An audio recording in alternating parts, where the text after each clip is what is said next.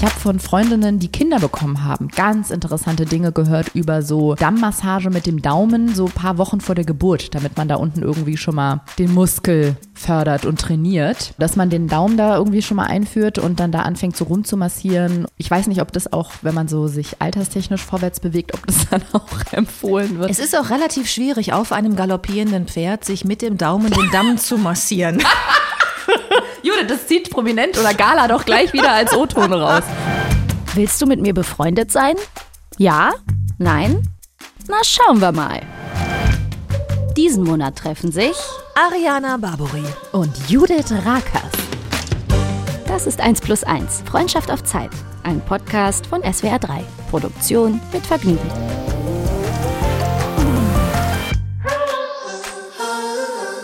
Moin, moin. Moin, Hallo. moin, Judith. Hallo Ariana. Hallo. Ich habe versucht, mich anzupassen, obwohl mir mal gesagt wurde, Hamburger und Hamburger Umgebene sehen Moin Moin schon als Schnacker an. Das sind schon Richtig? Leute, die sehr viel reden. Ja, du sollst eigentlich nur Moin sagen. Moin. Dann sage ich einmal Moin, denn wir sind heute nicht in Berlin, in meinen Gefilden. Wir sitzen heute auf deiner kleinen Farm. Genau. Endlich, Endlich. kann man ja sagen. Du bist schon eingeflauscht hier, wurde schon begrüßt von Katzen, die du ja eigentlich gar nicht magst. Wir können gerne drüber reden oder auch nicht. Und hast auch schon äh, Saso begrüßt, die hier auf der Weide steht und äh, Gras frisst und deshalb auch sehr uninteressiert war an uns, weil sie halt gerade Gras frisst. Habe ich ein bisschen persönlich genommen. Ja, habe ich okay. gemerkt. Du so, ja. ah, die schmust nicht so gerne, ne? Doch, eigentlich schon, aber sie isst gerade. Okay, Entschuldigung angenommen. Außerdem hast du mir schon eine wunderschöne Tour hier über deine Farm gegeben. Ich Ja. bin ganz selig gerade, habe während unseres Gesprächs dich ja schon zehnmal angeguckt und gesagt, Judith, was hast du getan? Jetzt will ich auch aufs Land ziehen. Wenn man das, äh, kann man Land dazu sagen? Also ist es okay, Land zu sagen oder? Ja, finde ich schon. Also es ist hier sehr, sehr ländlich, Mhm. ähm, weil wir halt hier im Außenbereich sind und äh, nur wenige Nachbarn und äh, viele, viele Wiesen, bis die nächsten Nachbarn kommen. Und ich bin hier direkt am Naturschutzgebiet. Also es ist schon sehr, ähm, die Taxifahrer fragen abends, sind sie sicher, dass da noch jemand wohnt, wenn du dich mal vom Taxi Wirklich? nach Hause bringen lassen musst. Ja, weil wir auch keine Straßenbeleuchtung hier haben. Und zahlst du dann 50 Euro Zuschlag, weil der so weit raus und dann auch wieder irgendwie nach Hamburg rein muss? Nee, ähm, äh, es, es, es ist nicht günstig. Zum, es kostet ungefähr so viel, wenn du von hier aus zum Bahnhof fahren willst. Ja, das stimmt. Aber du musst keinen Zuschlag bezahlen. Okay. Es ist nur so, dass ich glaube, ähm, ich glaube, wenn ich ein Mann wäre, dann hätten die Taxifahrer vielleicht Angst, dass ich sie deshalb in den Wald führe, um sie dann zu überfallen. Die Angst Okay. haben sie bei mir jetzt weniger, aber sie fragen wirklich immer, ob ich ganz sicher bin, dass wir hier richtig sind, Ich weil es einfach in zutrauen. den Wald geht. Es ist dann dunkel, es ist keine Straßenlaterne mehr. Was? Du würdest mir das zutrauen? Ja, auch als Frau, weil ich habe dich jetzt, jetzt treffen wir uns zum, ähm, warte, zum vierten Mal. Ja. Und ich habe dich als sehr furchtlose Person kennengelernt, als eine willensstarke, furchtlose Person. Du bist in gewisser Weise auch ein äh, Vorbild für mich, Judith. Oder wie junge Leute sagen, ein Role Model. weil wir haben jetzt schon öfter über die Situation geredet, vor etwas Angst zu haben, sich nicht trauen, sich jemandem in den Weg zu stellen, im Dunkel irgendwo lang zu laufen. Und du, du hast in den letzten Folgen, die wir uns getroffen haben, immer gesagt, nee, das lässt du gar nicht erst zu, weil wenn man diese Gedanken zulässt, dann fühlt man das irgendwie auch und du bist eher eine, die so mit der Mistgabel und der Fackel in die Dunkelheit geht und sagt, komm da raus, wenn du was willst. Das stimmt. Und das bin ich so gar nicht. Und deswegen würde ich dir aber auch zutrauen, dass wenn du denkst, so, du führst jetzt mal hier jemanden in der Dunkelheit übers Feld und sagst, ja, fahren Sie mich doch mal da ganz nach hinten, da wo kein Haus mehr ist, genau da will ich hin. Also zwischen mutig sein und kriminell und Taxifahrer überfallen ist noch eine gewisse Range, würde ich sagen. Ich finde, die Grenzen sind da fließend. Aber es ist tatsächlich so, ähm, dass als ich hier rausgezogen bin, mich einige Freundinnen gefragt haben, hast du da keine Angst? Selbst mein Versteh Vater ich. fragte, hast du keine Angst hier? Und äh, ich habe keine. Also ich habe einfach keine. Und wenn ich hier auf dem Sofa sitze und draußen ist ein Geräusch, ich bin dann eher jemand vom Typ her, der dann ähm, rausgeht und, und fragt, ist da jemand?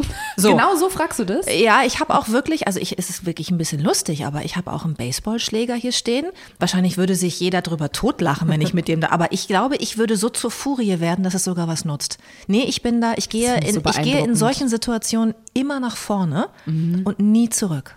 In meiner Vorstellung hast du dabei so einen olivgrünen Overall an auch. Den, der hängt bei dir so im Flur. Genau. Ich habe einen Tarnfleck-Pyjama Ah ja. an, dass wenn nachts, wenn, wenn nachts jemand angreift, dann stehe ich da aber mit meinem Tarnfleck-Pyjama und meinem mein Baseballschläger. Gibt es da Fotos von?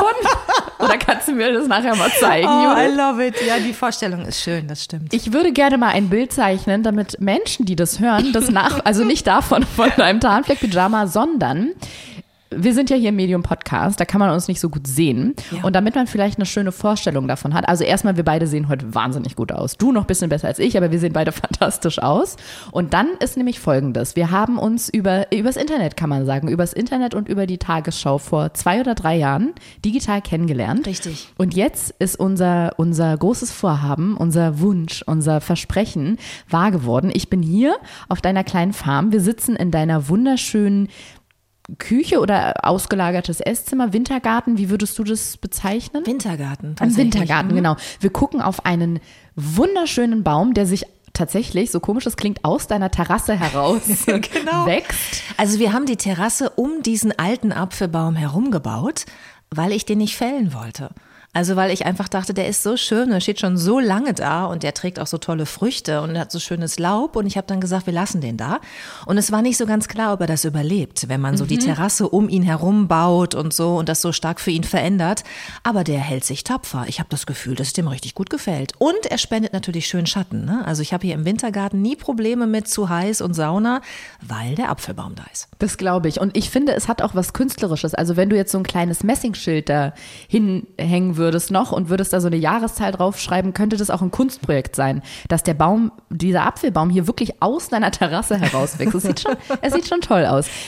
Ich kann gar nicht glauben, dass das wahr ist, was ich jetzt sage, aber hinter Judith, ich gucke auf eine Wiese und da ist ein Zaun und da steht ein Pferd und guckt uns beim Podcast aufnehmen zu. Guckt sie gerade, warte mal.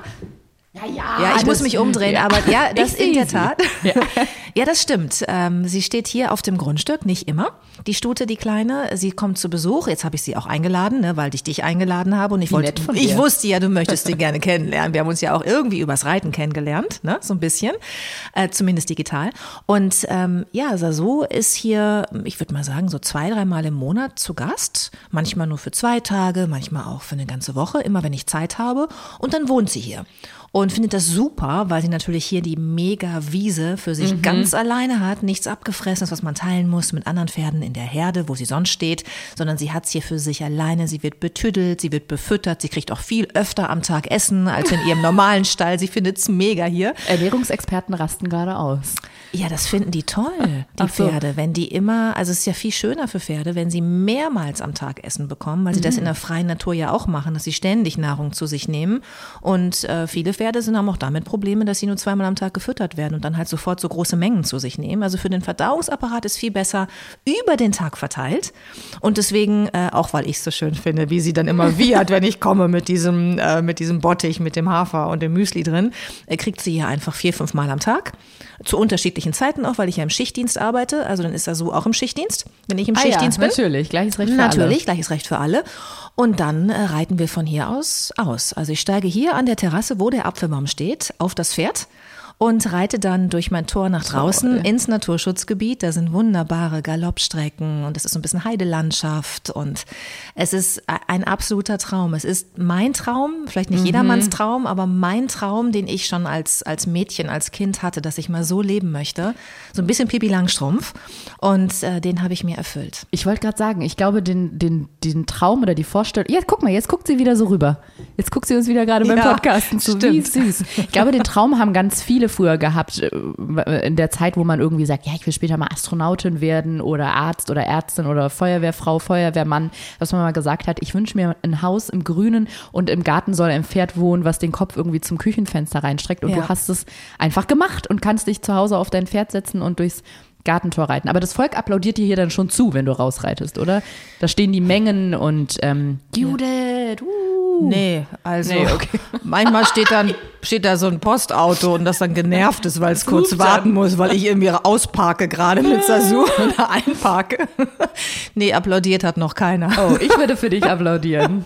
Und wir Manchmal denke ich, wenn ich so mit ohne Sattel so äh, durch, durch das Naturschutzgebiet auch galoppiere, dann denke ich immer, jetzt muss doch mal einer sagen, so, oh, guck mal, die kann sogar ohne Sattel galoppieren. Aber es ist einfach so, dass auch Spaziergänger, die uns entgegenkommen, das nicht zu schätzen wissen, was man gerade leistet. Das Mit find ich 46 Jahren, dass man ohne Sattel auf diesem Ja. Pferd galoppiert, ohne runterzufallen. Und dabei noch die Blase kontrolliert. Äh, Das sage ich dir, das wird ja auch immer schwerer, ne? Je Inkontinenz im. Alter, ganz großes Ja, Thema. aber so alt bin ich noch nicht. nee, das stimmt. Aber ja, man muss ja immer schon an später denken. Ja, ja, das stimmt. Ja. Hm, Ach, sonst lässt man es einfach laufen, weißt du. Oder Mein Gott. Beckenboden trainieren. Dann kann man auch noch auf dem Pferd ohne Sattel reiten. Du findest du, ich sollte jetzt schon damit anfangen? Also ich bin jetzt 46. Ich bin jetzt keine, mm, was, was ist denn das? Körperexperte, neben Medizinerin, Beckenboden. Beckenbodenexpertin. Ich bin keine Gynäkologin. Äh, Überraschung. Das wird jetzt viele äh, ZuhörerInnen überraschen. Ich bin keine Gynäkologin. Deswegen weiß ich nicht, was so die Empfehlungen sind. Ich habe von Freundinnen, die Kinder bekommen haben, ganz interessante Dinge gehört über so mh, Dammmassage mit dem Daumen, so ein paar Wochen vor der Geburt, damit man da unten irgendwie schon mal den Muskel fördert und trainiert. Ich Schon mal weiß so nicht. als weich macht und so, dass es nicht Genau, einreißt. genau, dass man den Daumen da irgendwie schon mal einführt und dann da anfängt so rumzumassieren und äh, schließen, öffnen, schließen, öffnen. Ich weiß nicht, ob das auch, wenn man so sich alterstechnisch vorwärts bewegt, ob das dann auch empfohlen wird. Es ist auch relativ schwierig, auf einem galoppierenden Pferd sich mit dem Daumen den Damm zu massieren. Judith, das zieht Prominent oder Gala doch gleich wieder als O-Ton raus. Tu's nicht. Ich Oh, werfe Mann. mich schützend wie eine Löwenmutter vor dich und sage, lasst meine Judith in Ruhe. Lasst sie das sagen. Das ist hier ein Safe Space, ist ein geschützter Raum. We're friends, don't touch us. Bitte nur gucken, nicht anfassen. Ja. Ja. Äh, apropos nur gucken, nicht anfassen. Du hast mir vor einiger Zeit, du bist, muss ich sagen, eine fantastische Gastgeberin. Also wirklich für mich hier sehr, sehr wohl bei Ach, dir. schön. Wirklich. Außerdem hast du mir schon wieder ein Geschenk gemacht und ähm, bescheiden wie du bist, hast du es mir nicht mal hier in der Podcastaufnahme geschenkt, sondern vorher. Ja. Aber ich kann es trotzdem erzählen, denn es ist eine Kerze, die Eau de Gaul als Titel hat und die einen ganz fantastischen Duft von Ranch, von Leder, von Ausreiten, von frischem Stroh irgendwie hat Ja. und die vor allem als Besonderheit ähm, nicht nur in einem recycelten, in einer recycelten Bierflasche hört sich jetzt so komisch an, aber die ist ja halbiert in der Mitte, das heißt es ist eigentlich nur ein braun gefärbtes Glas. Genau. Die Geschichte Eine ehemalige Bierflasche. Genau, eine ehemalige, so wie ich bin auch eine ehemalige Bierflasche. Und da drin, der Docht ist aus, erklär mir das nochmal, aus Holz? Aus Holz. Genau, Mhm, aus, aus Holz. alten Obstbäumen, soweit das ich heißt, der knistert ja. dann so schön, wenn ich Ganz das zu toll, Hause wie ein kleines anzünde. Kaminfeuer. Und es ist der Duft für Pferdemädchen. Ich habe immer davon geträumt, äh, von diesem Duft und habe immer scherzhaft gesagt, wenn ich aus dem Stall kam, ich rieche heute nach Eau de Gaul, weil das halt dieser ganz typische Stallgeruch Mhm. ist, ja. Und den habe ich jetzt mal in so eine Kerze gegossen. Ist selbst gemacht quasi, mit, mit Hilfe einer, einer Kerzenmanufaktur und das habe ich dir geschenkt. Richtig toll. Und bevor wir gleich nochmal zu Gastgeschenken kommen, was ich nämlich eigentlich sagen wollte, du hast, weil du so eine gute Gastgeberin bist, mir hier ein großes Glas Wasser eingeschenkt und ich habe es noch nicht probiert, denn du hast schon geteased und hast gesagt, dass es aus deinem Brunnen ist Mhm. Richtig. und dass du gespannt bist, ob es mir schmeckt und ich dachte, das ist doch Podcast-Material. Deswegen probierst du jetzt, Genau. ja. Man muss dazu sagen hier, also ich habe ja vorhin gesagt, ich wohne hier am Naturschutzgebiet, Außenbereich, ne, Siedlung ist etwas weiter entfernt. Wir haben hier keinen Zugang zum Trinkwassersystem, zum öffentlichen. Das heißt, jeder von uns hat hier einen eigenen kleinen Brunnen, den er auch im Auge Okay. behalten muss, dass die Wasserqualität auch stimmt und so. Und deswegen trinkst du hier tatsächlich jetzt Brunnenwasser. ist das denn auch das Wasser, mit dem du die Toilette spülst? ja, komplett. Hinterher? Also Was? Wie hinterher? das Wasser, was rauskommt? Nein. Aus dem Menschen Also- oder? Ja, quasi. Ich habe ausschließlich das Brunnenwasser für alles. Zum Trinken, zum Waschen, für die Toilette. Also so wie du das Stadtwasser hast in Berlin und damit alles machst, habe ich das Brunnenwasser für alles. Viele haben ja nur einen Brunnen für die Gartenbewässerung. Ne? Die haben dann Trinkwasser Ja. von der Stadt und haben dann noch zusätzlich einen Brunnen im Garten für Schmutzwasser, Toilette, manche auch sogar zum Duschen und, äh, und behalten das Trinkwasser als Trinkwasser. Aber bei mir ist das Brunnenwasser wirklich für alles, weil ich habe kein anderes äh, Wasser. Jetzt nur bin, das. Jetzt bin ich ja Stadtkind, Judith, und frag mich natürlich, was passiert denn, wenn man das Wasser aus dem Brunnen nimmt? Wächst das einfach nach? Es handelt sich um Grundwasser. Oder kommt einmal die Woche jemand von den Stadtwerken her und, Und füllt es mit so einem Silo, so 1000 Liter Wasser jeden Montag in den Brunnen fürs Gefühl einfach? Nein, das ist das Wasser, was, was wir im, im Boden haben. Also letztlich ist es natürlich, also es ist Grundwasser, was sowieso da ist. Und äh, immer wenn es regnet, also wenn ich den Garten bewässere, klar, verdunstet natürlich auch ein bisschen was, aber letztlich geht das wieder in den Boden, was ich rausgeholt habe. und musst du das aber irgendwie filtern oder aufbereiten? Ja, genau. Das muss okay. man. Also wenn du das Wasser hier so ähm, analysierst, wie es im Boden ist, dann hat es, das ist immer unterschiedlich, je nachdem aus welchen Tiefen die das Wasser holen. Mein Brunnen ist, glaube ich, ich glaube, 12 Meter. Bei den Nachbarn ist er teilweise 20 Meter tief. Also du musst ja immer gucken, wo du auf eine Wasserschicht dann triffst an der Stelle. Gibt es denn hier auch so Contests, so wer hat den längsten Brunnen? Nee, gibt's Nee, nicht. okay. Nee, es gibt vielleicht eher den Contest, wer äh, muss am wenigsten filtern. Mm. Also wer hat die beste Qualität, weil du musst immer irgendwas machen. Auch die Stadtwerke haben ja tausend Filteranlagen, ne, um das Wasser auf das Niveau zu bekommen, was wir hier in Deutschland kennen. Die Trinkwasserverordnung ist wirklich super streng hier in Deutschland. Und mein Wasser, wenn es so einfach aus dem Boden kommt, ähm, hat etwas zu viel Eisen. Und ähm, der pH-Wert ist ein bisschen zu sauer, weil ich hier halt an diesem Naturschutzgebiet, an einem alten Moor bin und da ist halt der Boden immer ein bisschen saurer durch das Moor. Da sind ja auch oft viele Leichen in Mooren drin, ne? Du meinst, die machen sauer? Vielleicht ist, also so, vielleicht ist eine so Leichenverwesung sogar wieder ein basisches Element. Das müsste ich nochmal nachschauen. Aber glaubst du nicht so Leichensäfte, also wenn da so ein Mensch verrottet und das sickert ins Grundwasser, dass sich das schon aufs Wasser auch auswirkt? Das würde ja bedeuten, dass Menschen, die in der Nähe eines Friedhofes wohnen und einen Brunnen haben, ja, das würde ich gerne nochmal äh, googeln, ehrlich gesagt, bevor ich mich dazu auslasse. Sprechen wir nochmal mit einer Forensikerin drüber. genau. Nein, aber ich habe, also das ist ein bisschen zu, zu sauer, mein Wasser vom pH-Wert her und es ist zu viel Eisen drin. Das Eisen hätte ich gerne drin gelassen, weil man als Frau ja oft Eisenmangel hat. Ne? Durch die Periode, die du hast und viele auch, die wenig Fleisch essen. Ich esse wenig Fleisch, ich esse Fleisch, aber wenig, hast du oft Eisenmangel. Und ähm, dann muss man ja so Eisenpräparate einnehmen, Tabletten oder so oder in Saftform. Deswegen hätte ich das Eisen gerne drin gelassen, aber die deutsche Trinkwasserverordnung sagt, es muss raus. Oh. Also ich muss es rausfiltern lassen und äh, den pH-Wert ein bisschen anheben. Und ähm, ja, Keime gibt's hier nicht. Also ich muss nichts machen, um irgendwelche. Das weißt du sicher? Ganz sicher. Okay. Ja. Mit, guck mal, das Wasser ist auch ganz klar. Siehst du das? Es sieht wirklich wunderbar aus. Also Ja. ich hätte es nicht schöner malen können. Wir- Komm, wir prosten uns einmal standesgemäß zu. Prost. Und jetzt? Oh, es riecht, warte mal. Es riecht schon anders, aber. Weißt du, woran es mich ein bisschen erinnert? Woran? Darf ich ganz, also darf ich es einfach sagen? Ja. Es erinnert mich ein bisschen an das Wasser, wenn ich es bei meiner Cousine in Australien trinke. Okay. Ja, ich, ähm, ich traue mich gerade noch nicht. Darf ich es? Findest du es gut oder findest du es nicht gut? Also ich, ich besuche meine Cousine oft so für einen Monat, sonst lohnt sich das ja gar nicht, darüber zu fahren, rüber zu machen nach Sydney. Äh, und dann bleibe ich meist sehr lange da und merke dann, dass so nach sieben bis zehn Tagen habe ich mich an den Geschmack gewöhnt und dann merke ich gar nicht mehr, dass irgendwas anders ist. Aber wenn ich zum ersten Mal wieder da bin, fliege meistens so alle zwei Jahre einmal hin, dann ist so, ah, okay, stimmt, das war ein bisschen anders, so ein bisschen chlorig ist es in Australien.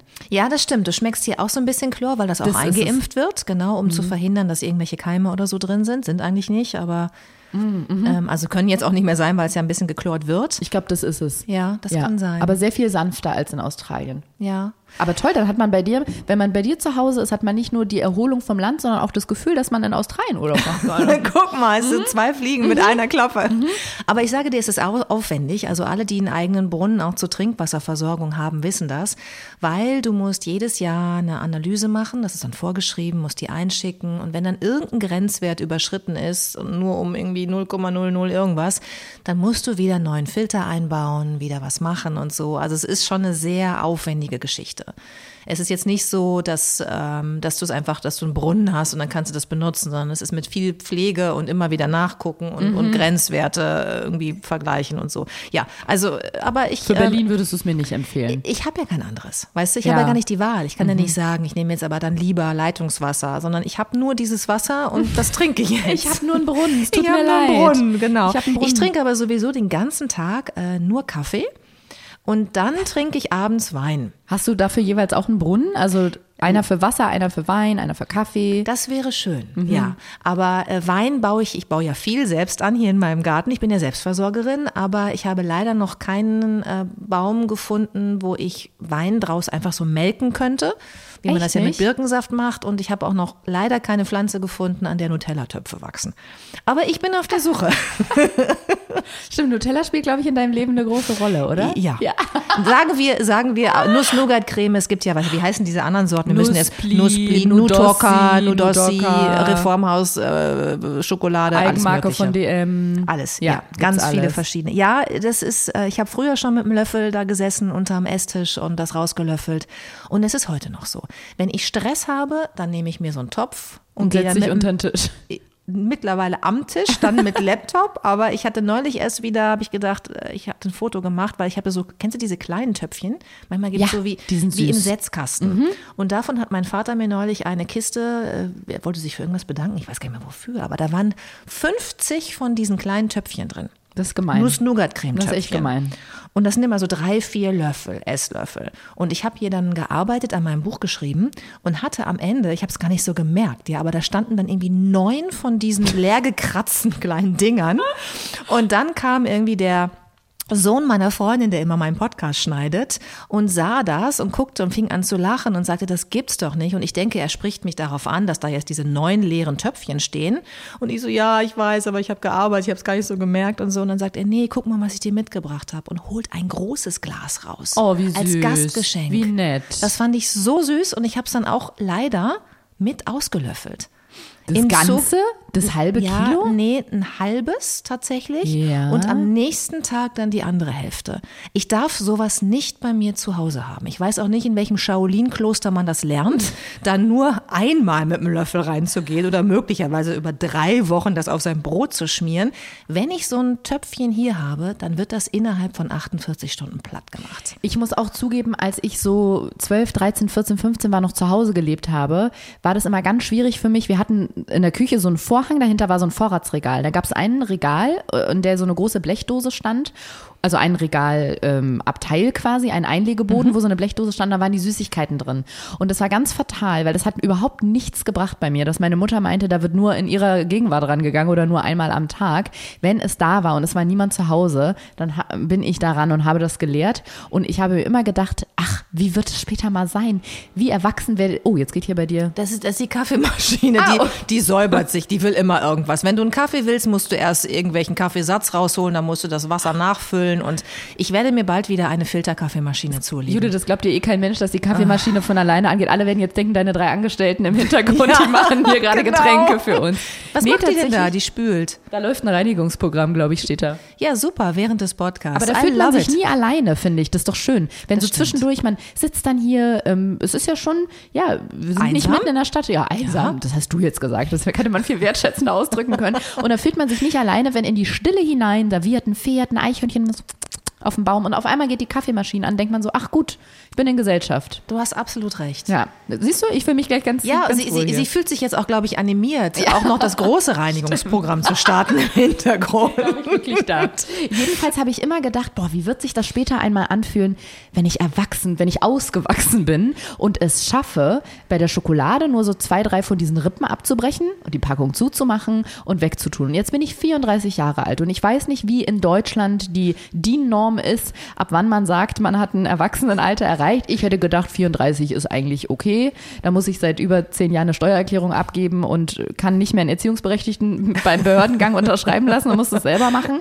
Nein, ich bin immer noch nicht in dem Alter oder so weit, dass ich eine Packung Chips aufmachen kann, die halbe Packung essen, die zumachen und dann wieder ins Regal stellen. Und das ist der Grund, warum ich nie im Leben dulden würde, dass 50 Nutella-Gläser, egal welcher Größe, bei mir zu Hause stehen, weil ich könnte das nicht wegstellen. Also das ist, und ich finde es auch gefährlich, ehrlich gesagt, und finde es auch mm, gegen die Menschenrechte, dass man jemandem sowas schenkt und ihn damit dem Schicksal aussetzt, dass die Person das innerhalb eines Abends auf ist. Ja, das stimmt. Mein Vater wollte mir natürlich einen großen Gefallen tun damit und ich habe mich auch wahnsinnig gefreut, aber ich wusste auch gleichzeitig, oh Mann, ey, vier Kilo mehr. Ich hab's dann, ja, ist ja so. Ich hab's dann aber trotzdem aufgegessen. Es ist keins mehr von diesen Gläsern da. Ich habe danach auch noch das große platt gemacht, ja. es ist einfach so, dass es, ich, ich glaube, es, ich glaube, es gibt so zwei Arten von Menschen auf der Welt. Ich glaube, es gibt die, die sich zusammenreißen können beim Thema Süßigkeiten. Das sind die, die auch nur ein Stück Schokolade abbrechen und dann nach zehn Tagen sagen, ach, da ist ja noch was und dann noch ein Stückchen abbrechen. Und es gibt die Leute, die so sind wie wir. Impulsesser. Ja, die dann, wenn es da ist, das aufessen. Und das ist bei mir wirklich, ich darf es dann gar nicht kaufen, das ist eine Möglichkeit, dann Richtig. habe ich es nicht. Deswegen mache ich das auch nie, Ja. ehrlich gesagt. Mein Freund schleppt die Sachen ein. Aber hast du dann nicht auch so, also ich habe da manchmal so Flashs und in diesen Flashs gehe ich dann runter und suche die ganze Küche nach was Süßem durch. Und dann finde ich manchmal noch so ein Lebkuchenherz, was irgendwie acht Jahre alt ist, weißt du, so ein, wo alles schon ganz trocken ist, schon längst abgelaufen. Dann fange ich an, da den Zuckerguss runter Wie so ein Junkie. Und Wie so spritzt ein du das dann intravenös? Ich esse das. Es ist komplett. Es geht nur durch den Mund in meinen Körper. Und ich glaube, genau deshalb ist es auch, weil dieser Geschmack ist es ja. Es ist, es ist, glaube ich, einfach so dieses. Ich brauche dann diesen süßen Geschmack. Also, ähm, und wenn ich dann mal eine Zeit lang es schaffe, ohne Zucker zu leben, dann ist das auch weg. Interessanterweise. Ja, Aber ich schaff's ja. halt nicht. Ich, man könnte ja sagen, dann verzichtet man halt immer auf Zucker. Gibt ja auch Leute, die nehmen einfach gar keinen Zucker zu sich. Ich kann das nicht. Also ich habe einfach so Phasen. Ich habe Phasen, wo ich Mhm. darauf verzichten kann in meinem Leben. Manchmal gehen die auch über ein paar Monate. Und dann gibt es Phasen, wo ich sage, ach scheiß doch drauf. Ich bin doch nicht auf der Welt, um dünn zu sein. Und dann esse ich und esse ich und esse ich und habe Spaß dabei. Und dann kommt, weiß ich genau, irgendwann kommt auch wieder die andere Phase, wo ich mit meinem Jogginganzug dann mal drei Wochen lang tatsächlich auch draußen rumlaufe und nicht nur auf dem Sofa liege. Und äh, ich nehme das einfach so, wie es kommt. Ich bin da sehr, ähm, wie soll ich sagen, ähm, milde mit mir geworden. Und Mhm. habe nicht mehr so diesen Wahnsinnsanspruch an mich, dass ich das alles so im Griff habe. Ich gebe den Gelüsten dann nach, ich schwelge dann und dann ist wieder eine andere Zeit, dann reiße ich mich zusammen. Wie ist es bei dir? Das finde ich erstmal richtig gut, muss ich sagen. Ich finde, das klingt sehr gesund. Meine Mutter sagt auch immer, die Dosis macht das Gift und dass man das alles in, immer im Balance halten muss. Mir fällt gerade ein, dass Gwyneth Paltrow oder Madonna, eine von diesen blonden Frauen aus USA, die, ähm, da gab es mal so einen Artikel, wahrscheinlich stimmt es am Ende auch gar nicht, aber da stand, dass die für ihre Kinder Rosinen oder Weintrauben in Honig schwenken und die dann einfrieren und das ist dann die Süßigkeit für Das die war Kinder. mit Sicherheit Gwyneth Paltrow. Glaube ich auch, tatsächlich. Ja. Glaube ich auch. Und noch random Fact, ich glaube, dass ihre Tochter Apple heißt. Ja, richtig. Ne? Ja? Ja, genau. Ich Ich wollte gerade sagen, wenn man Fakten. sein Kind Apple nennt, dann könnte das mit den Rosinen und dem Honig Ja. tatsächlich sein. Ja. Es ist ja auch gut, wenn Eltern darauf achten, dass ihre Kinder nicht so viel Zucker zu sich nehmen, weil dann sind die halt irgendwann so ein Junkie wie ich. Mein Vater hat halt nicht drauf geachtet. Ich saß unterm Tisch mit dem Nutella-Glas. Äh, ich mache es immer noch. Es hat sich irgendwie eingeprägt bei mir, aber dann denke ich mir immer, meine Güte, ich bin ja auch äh, erwachsen geworden, auch nur ein groß Mensch. geworden. Nee, und vor allen Dingen, ich habe ja jetzt, ich, ich lebe ja auch noch, ne? Ja. Ich bin noch nicht gestorben. Also deswegen, wenn es in, in Maßen ist und wenn man zwischendurch auch mal Phasen hat, wo man versucht zu verzichten, genauso wie es Phasen geben kann mit Sport und ohne Sport, finde ich, wie du schon sagst, die Dosis macht das Gift und man muss sich, finde ich, nicht immer und ständig kasteien. Ich Das finde es stimmt. fürchterlich. Ich habe auch ein paar Freundinnen, die einfach immer auf ihre Ernährung achten. Immer. E- Egal wann. Und die, die ihn noch nie so richtig, wie soll ich sagen, geschwelgt haben, ja, und mal sich vollgefressen haben auch und auch mal gesagt haben, oh, ich bin schon längst satt, aber es ist so lecker, ich esse weiter, weiter, weiter. Also diese Momente. Und dann denke ich immer, ach Mann, denen entgeht doch auch was. Wobei ich sagen muss, jetzt komme ich wieder, jetzt bin ich die langweilige Tante mit den Studien, aber ich finde auch, dass das gesellschaftliche Bild und der Anspruch, den wir, also ja, ich sag mal wir, alle an Frauen haben, da so einen Druck auslöst. Also ich kenne wirklich sehr wenige Männer in meinem Freundeskreis. Ich versuche bei sowas immer nur so auf meinen Freundeskreis zu gucken, damit man nicht anfängt, ja, also der gemeine Mann an sich oder die Durchschnittsfrau, sondern so zu gucken, was hat man in, in seinem Freundeskreis und im Bekanntenkreis äh, für Menschen, wo man dann so einen Durchschnitt ausmachen kann. Und wenn ich mir da so die, meine männlichen und weiblichen Freunde und Freundinnen angucke, da gibt's wenig Männer, die irgendwie ganz bewusst, also außer die betreiben jetzt Hochleistungssport, die bewusst und ganz gezielt auf ungesunde äh, Mahlzeiten verzichten aufgrund ihrer Figur. Wenn, sind das bei mir immer die Frauen. Und da merke ich immer, was es für ein, für ein Druck ist und für ein, für einen Anspruch darauf, dass die immer äh, wohlgeformt und schlank und fit sind und die einfach Angst haben davor, dass sich das sofort auf der Figur niederschlägt, wenn sie sich hier und da einen vermeintlichen Fehltritt in der Ernährung erlauben. Bei den Männern sehe ich das jetzt eher nicht so. Da wird sich auch mal stolz auf die Plauze geschlagen irgendwie und irgendwie gesagt, ah, in letzter Zeit We- Weihnachten wieder ein bisschen zugelangt, ne? Gehe ich nicht, nächstes Jahr wieder ein bisschen mehr joggen, gehen sie dann nicht. Aber da ist es irgendwie immer so, da wird da sehr großzügig mit umgegangen, sowohl die Männer mit sich selbst als auch dann irgendwie so das Umfeld. Ja, Aber ändert sich das nicht gerade auch so ein bisschen? Ich habe irgendwie das Gefühl, dass ähm, auch vielleicht durch Social Media, durch diese Body, äh, ja, die, diese, diese Körper, die da auch so zur Schau gestellt werden, die sehr muskulös sind, sehr athletisch, auch du bei den Jungs. Ne? Ich rede jetzt vor allen Dingen auch von diesen, von, von den Jungsprofilen. Also da, ich, ich sehe das manchmal, dass da wirklich, also die, die muskulösen Arme in die Kamera gehalten werden, genauso wie die Frauen irgendwie ihre schlanke Taille in die, in die Kamera halten. Und ich habe irgendwie das Gefühl, dass sich das auch gerade so ein bisschen dreht. Ich habe aber dazu jetzt keine Studien im Kopf, ob vielleicht auch die, die Zahl von besorgniserregenden, ich weiß nicht, ähm, Magersuchtgeschichten vielleicht bei Männern auch gerade zunimmt, weil der Druck, was, was Körper angeht, ähm, steigt. Also ich also wäre ich wirklich mal interessiert, das zu erfahren, was das Social Media jetzt eigentlich auslöst. Denn auf der einen Seite wird ja immer Body Positivity ähm, auch propagiert, ne? Und Bei neuerdings Frauen- sogar Body Neutrality. oder so, genau. Also Mhm. es werden auch, also Frauen auch, die, die starkes Übergewicht haben, zeigen sich selbstbewusst auf, auf Social Media, was ich toll finde, machen auch Modeshootings und, und machen irgendwie, äh, ja, zeigen, man kann auch jetzt dick sein und trotzdem toll aussehen. Und du hast auf der anderen Seite aber eben diese mit Filtern zugeballerten Fotos von Frauen, die dann irgendwie von morgens bis abends irgendwelche Make-up-Tutorials machen und irgendwie ihre Klamotten zeigen und ihre schlanke Taille. Ich finde es fürchterlich, wirklich. Es finde ich noch schlimmer als alles andere. Aber ähm, da- das, das, das sind ja irgendwie so zwei Bilder, ne, die da so äh, propagiert werden. Und ähm, bei den Männern ist es ja möglicherweise auch so. Aber ich habe den Eindruck, dass bei Männern der Körper und der Körperkult irgendwie wichtiger geworden ist. Du bist jünger, du, du vielleicht weißt du es in deiner Die Generation. paar äh, Monate, die uns trennen, Judith. Ja, ich, ich habe mich vor, vor, ich weiß nicht, ob das war vor einem Jahr oder so, sowas passiert mir immer wieder. Also ich sehe es immer wieder. Habe ich mich so aufgeregt, weil ich eine Zeitschrift zugeschickt bekommen habe, in der ein Interview mit mir war. Und auf dem Cover, jetzt erinnere ich natürlich mich nicht mehr an die genaue Schlagzeile, aber es ging wieder um Frauen und Körper. Und wie oft sehe ich das, das meist natürlich auf so Klatschmagazinen dann im Supermarkt, in der Zeitschriftenabteilung, falls es diese Abteilung offiziell gibt mit diesem Titel in der Zeitschriftenabteilung, sind dann Cover, auf denen steht, mh, selbstbewusst durch den Herbst, so verlieren sie 20 Kilo in zwei Tagen oder so.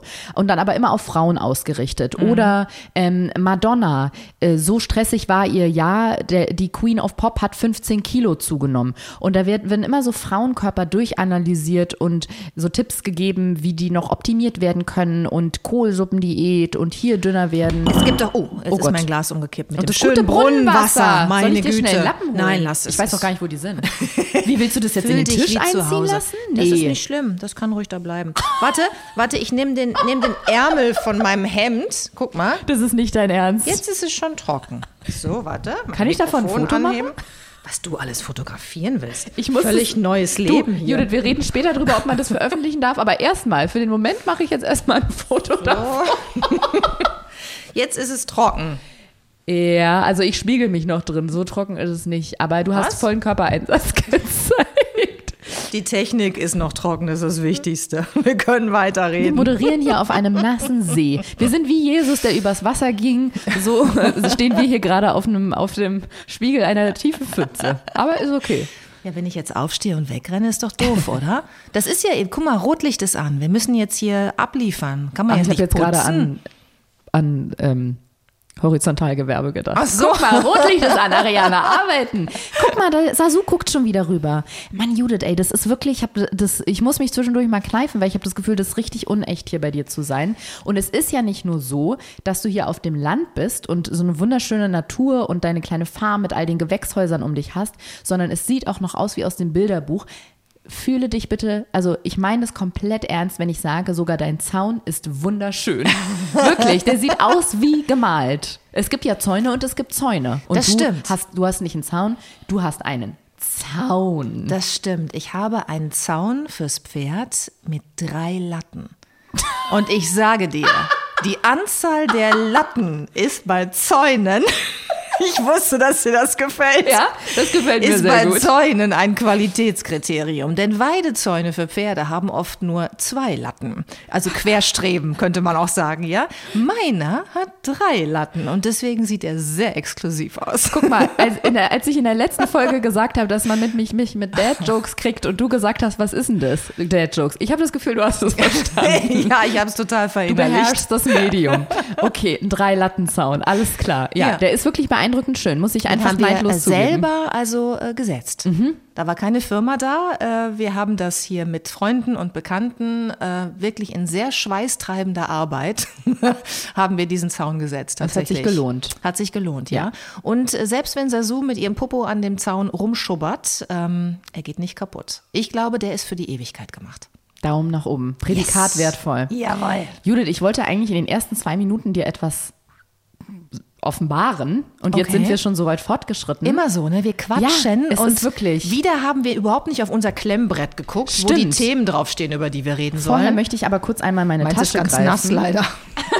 Du, wir können bei mir noch lesen. Mein Klemmbrett, alles ist verschwommen. Guck mal, wir haben jetzt so viel drüber geredet, dass ich dir diesmal wenigstens natürlich eine Flasche meines Weines mitgebracht habe. Oh, das ist ja toll. ich kann ja langsam schon so eine Vitrine aufmachen mit Geschenken von dir. Im Gegensatz zu dir habe ich jetzt nur meinen Wein, aber äh, immerhin. Ach, das ist schön. Und weißt du was? Ich finde das Etikett so schön. Das ist Ja, ja, ne? eigentlich nur Schrift und zwei Farben. Weil normalerweise greife ich immer zu Weinflaschen, auf denen entweder ein Pferd oder ein Huhn auf dem Etikett ist. Und wie viele Weine gibt es mit Pferd Ja, ich oder Huhn? wusste, dass du mich das fragst. Ja. Es gibt viele. Wirklich? Und da ich äh, erst wirklich vor kurzem angefangen habe, Wein zu trinken und da auch ein totaler ähm, Honk bin, also ich weiß überhaupt nicht, was man da, also was jetzt Qualität und, also ich bin überhaupt kein Sommelier, das Gegenteil, nehme ich immer nur die Weinflaschen, die mich optisch ansprechen. Das und machen aber dann sehr viele Menschen, Etikettkäufer. Etikett. Ich bin, ja. ich bin eine Etikettkäuferin. Und äh, ich habe dann irgendwann mal ein, ein Etikett gesehen, wo ein Huhn drauf war, also Mhm. ein Hahn, der so ähnlich aussah wie mein Giovanni-Hahn, den ich hier im Garten habe. Mhm. Und dann habe ich diese Weinflasche gekauft und habe den Wein probiert und ich fand den so mega, dass das mein Lieblingswein geworden ist. Ich nenne ihn den Hühnerwein. das klingt nicht so schmackhaft, wenn du. es ist der Hühnerwein und ich liebe ihn sehr. Ja, und ich bin total gespannt, weil dein Etikett finde ich auch schön. Es ist auch eine ganz, ganz tolle, ähm, ganz, ganz tolle Grafikerin. Ich weiß gerade gar nicht, ob ich ihren Berufstitel richtig definiert habe. Grafikerin, Illustrator, doch, glaub, Designerin. Designerin. Weil ihre Firma halt nennt sich Designstudio. Mathilda Mutant. Wenn du das so sagst, ne, Mhm. mit, der, mit, der, mit diesem Prolog von Dad Jokes, dann kommt mir diese Berufsbezeichnung plötzlich ganz anders vor. Welche jetzt? Grafikerin. Wow. Das ist mir noch nie aufgefallen. Jude, das ist das letzte Jahr, in dem du die Tagesschau Oh Gott, moderierst. ich Ich habe deine. Karriere zunichte gemacht. Hey, Sie macht Fickwitze, Judith Rackers. Entschuldigung, ich habe hier eine Berufsbezeichnung zitiert. Ja, dann Das ist alles uns auf nur, Designstudio. Es ist alles nur in deinem Kopf. Ja. Designerin. Eine Designerin, die dieses Etikett nach meinen Wünschen und Vorstellungen designt hat.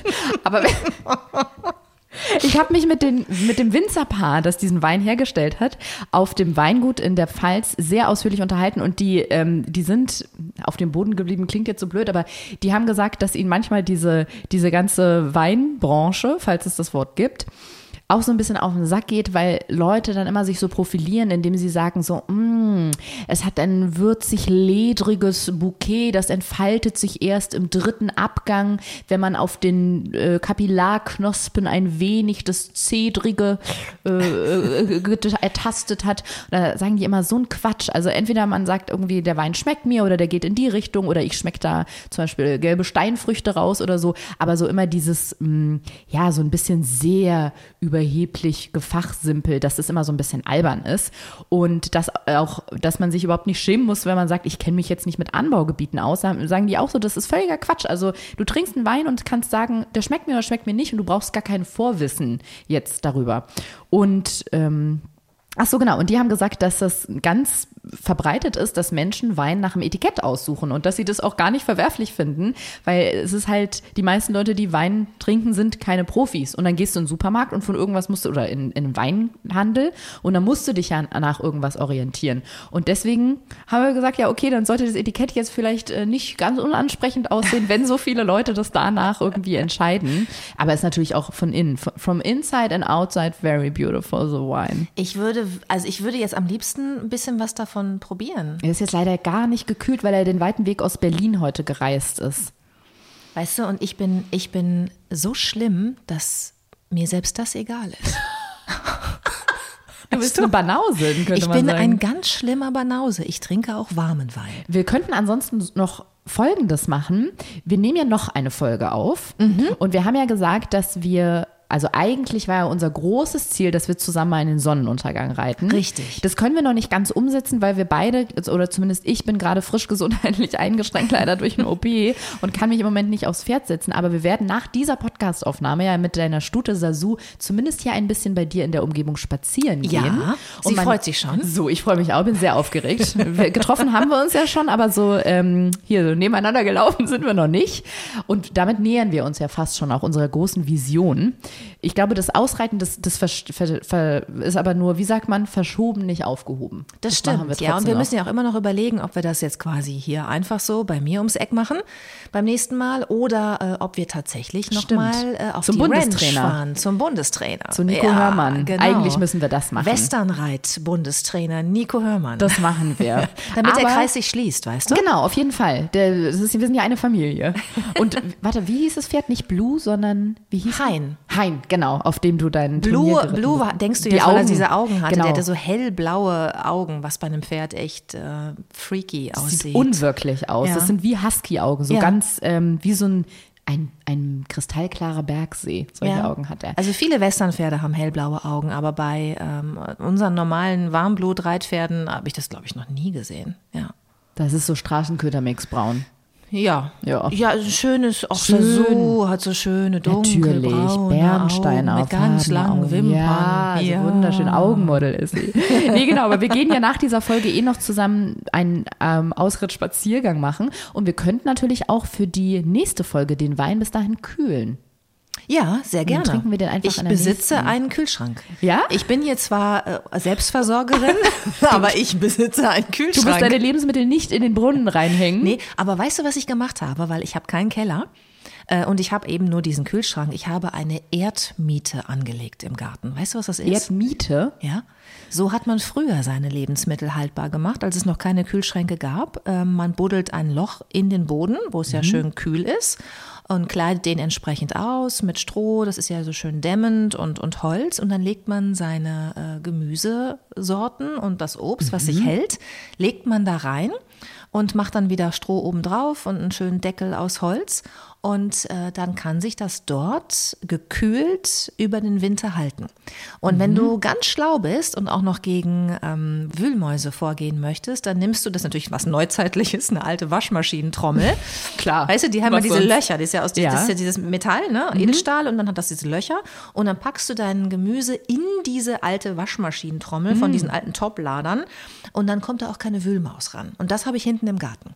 Also wir können jetzt entscheiden, möchten wir den ähm, Wein in, den, in die Erdmiete geben oder tatsächlich in den Kühlschrank.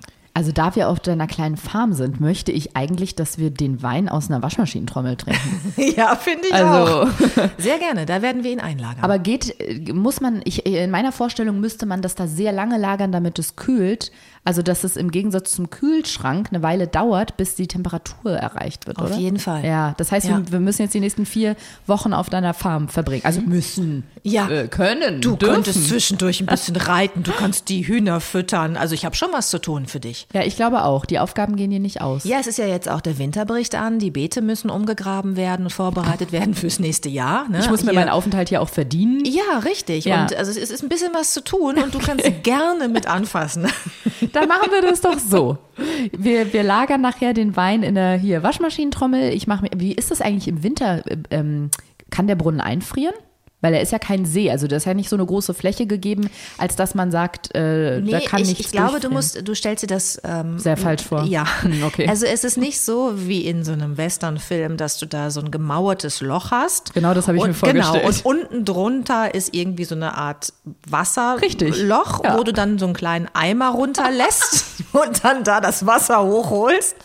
Sondern es handelt sich wirklich, also du siehst es gar nicht, es handelt sich einfach um, äh, um eine Pumpe die das Grundwasser aus eben bei mir zwölf Meter Tiefe nach oben in die Ah. Leitung pumpt und dann geht es noch durch eine Filteranlage. Also sehr einfach erklärt. Okay. Äh, ich bin kein Wasseringenieur. Aber wenn ich jetzt eine Bundesprüfstelle wäre, und ich glaube, davon haben wir in Deutschland viel. Ja, dann und viele waren auch schon hier mit ihren Angestellten, um alles zu Ah, überprüfen, okay. was ich hier mache. Und wenn ich jetzt eine, ich wäre jetzt eine, ähm, eine Angestellte von der Bundesprüfstelle für irreführende Bezeichnungen, dann würde ich hier stehen und würde sagen, der Titel Brunnen wird hier an dieser Stelle heute aberkannt. Weil das ist für mich sehr irreführend, dass Brunnen, die ja die Bezeichnung ist für eine Pumpe, die in den Boden führt. Das ist für mich, weißt du, was für mich eine Pumpe ist, die in den Boden führt? Und zwar eine Pumpe, die in den Boden führt und nicht ein Brunnen. Also Prädikat äh, Irreführung.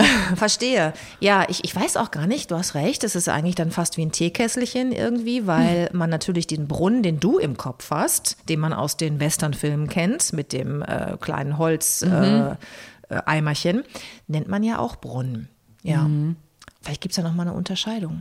Auch darüber habe ich mir noch keine Gedanken gemacht. Anna. Machen wir zusammen. Weißt du, das ist ja auch das Schöne an aufkeimenden Freundschaften, dass man einfach noch mal auf ganz andere Dinge kommt, über die man auch in Zukunft nachdenken kann. Man dass man sich so, lernt so viel voneinander. Ja, und man inspiriert sich noch mal ähm, seinen Horizont zu erweitern. Also du hast mich auf jeden Fall inspiriert, weil ich die ganze Zeit, ich höre dir zwar zu, also ich höre dir auf jeden Fall zu, zu 98 Prozent.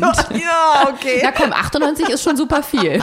Aber zwei Prozent überlegen im Hinterkopf die ganze Zeit, wo in der Nähe von Berlin ich nach einem Haus in Grün gucken kann, weil es einfach so schön ist bei dir.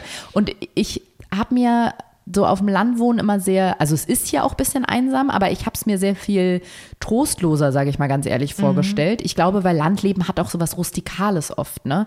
Aber es ist bei dir überhaupt nicht rustikal und das ist im positivsten Sinne gemeint, weil es so modern hier bei dir ist und es ist einfach alles da. Du hast einfach alles. Du hast eine Terrasse, du hast, äh, du kannst draußen im Garten sitzen, du kannst hier drinnen wunderschön sitzen, du hast das Pferd, du hast die Hühner, du hast dein Gemüse, du Ja. hast Alkohol in Massen. Also ich habe deine Minibar gesehen. Also hier kann man wirklich Monate kann man hier verbringen, ohne das Haus zu verlassen. Deswegen und ich überlege gerade die ganze Zeit, when's the time and the place to move to the countryside? Ja. Ja, ich kann das nur empfehlen. Also Mhm. ähm, ich habe hier, es hört sich so doof an, mein Glück gefunden. Aber ich bin früher echt alle drei Jahre umgezogen, ungefähr, so im Schnitt. Manchmal, ja, hat es vier Jahre gedauert, dann aber schon wieder nach zwei Jahren. Also im Schnitt würde ich sagen alle drei Jahre. Aber berufsbedingt oder weil du das brauchtest? Also manchmal berufsbedingt und manchmal aber auch, weil ich das Gefühl hatte, ich will jetzt mich nochmal verbessern mit der Wohnung oder es muss irgendwie größer werden oder ein neuer Partner kam ins Leben, man wollte zusammenziehen oder so. Oder ich hatte irgendwie das Gefühl, ich muss was verändern. Also ich fand das eigentlich immer toll, weil ich auch Spaß so an Einrichtungen, Inneneinrichtungen habe und immer dachte, oh, dann kann ich eine neue Wohnung irgendwie schön machen und so. Ähm, aber seitdem ich hier lebe, auf der kleinen Farm, habe ich Albträume nachts, dass ich hier weg muss. Dass irgendwas passiert, dass ich das Haus verliere und irgendwie, keine Ahnung, ich verliere meinen Job und muss das Haus abgeben, und es mir nicht mehr du, leisten es kann. ist irgendein so. deutsches Amt, was kommt und dir das wegnimmt. Selbstverständlich, Ne? Ja. die mit dem Kuckuck kommen dann Richtig, immer. die kleben dann hier irgendwie so orangefarbene Dinger überall ran und sagen, das kommt weg. Nee, also es ist wirklich, ähm, ich hab, weiß nicht, vielleicht ändert sich das auch nochmal, weil ich eigentlich jetzt jemand bin, der schon auch immer offen sein will für alles und nie sagt, ich bin jetzt da, wo ich bin, für immer. Weil mein Leben mir auch gezeigt hat, dass sich Dinge auch ändern können und dass sich auch Wünsche und Träume ändern können und deswegen auch Lebenswelten, äh, in denen man sich bewegen möchte, auch ändern. Aber ähm, jetzt, an diesem Punkt, würde ich sagen, ich bin hier glücklich. Vielleicht ist es in zehn Jahren anders oder in 20 und ich will dann doch wieder in die Stadt ziehen. Glaube ich jetzt nicht, aber, aber kann sein. Mein Leben hat mir gezeigt, dass sich viele Dinge eben auch nochmal radikal verändern können. Aber jetzt bin ich hier total happy und jetzt stresst mich der Gedanke, dass ich hier ausziehen müsste, maximal.